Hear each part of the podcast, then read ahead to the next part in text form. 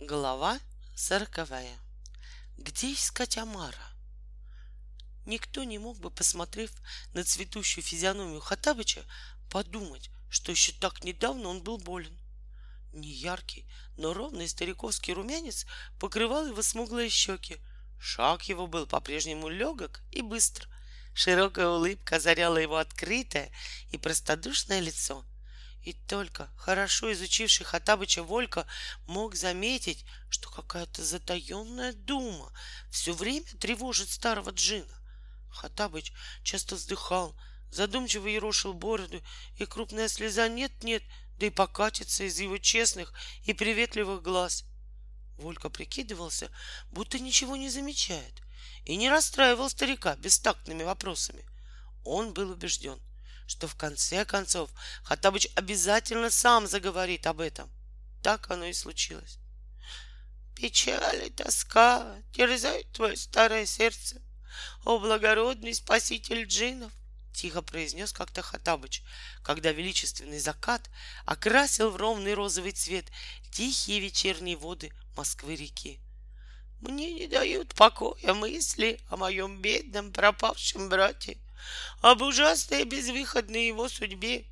И чем больше я думаю о нем, тем больше я склоняюсь к тому, чтобы как можно скорее отправиться на его поиски. Как ты смотришь на это, мудрый Волька Ибн Алеша? И если ты к этому моему решению относишься благосклонно, то не угодно ли тебе будет осчастливить меня и разделить все радости и невзгоды этих поисков? А где ты собираешься искать своего брата? Деловито осведомился Волька, привыкший уже спокойно относиться ко всяким самым неожиданным предложениям Хаттабыча. Помнишь ли ты, о Волька, я уже рассказывал тебе на самой заре нашего столь счастливого знакомства, что Сулеймановы джины бросили его, заточенного в медный сосуд, в одно из южных морей. Там, у берегов знойных стран, и надлежит, конечно, искать Амара Юсуфа. Возможность отправиться в путешествие по южным морям пришлась Вольке по душе. Ну что ж, сказал он, я согласен. Я с тобой обязательно поеду. Куда ты, туда, как говорится, я. Хорошо бы еще, тут Волька замялся.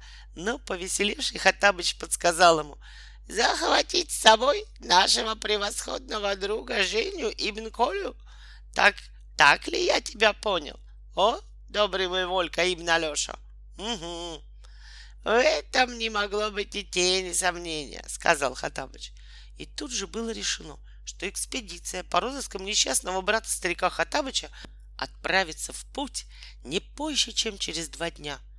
Но если вопрос о сроках отбытия в путь не вызывал споров, то совершенно неожиданно обнаружили довольно серьезные разногласия по вопросу о том, какими средствами передвижения пользоваться во время экспедиции. «Полетим на ковре самолете», — предложил Хатабыч. «Мы все на нем прекрасно уместимся». «Нет», — решительно возразил Волька, — «на ковре самолете я больше не ездок. Слуга покорный. С меня за глаза хватит полета в Бенем. Не хочу я больше мерзнуть, как собака». Я обеспечу вас теплой одеждой, о, благословенный Волька. А если вам будет угодно, посреди ковра будет все время гореть неугасимый большой костер, и мы сможем греться у него во время полета. Нет, нет, нет, отрезал Волька. О ковре самолете не может быть и речи. Давай лучше поедем до Одессы поездом, а из Одессы и Волька развил свой план поездки, безропотно принятый Хатабычем и с восторгом одобренный Женей, которому он через какие-нибудь полчаса был изложен во всех необходимых подробностях.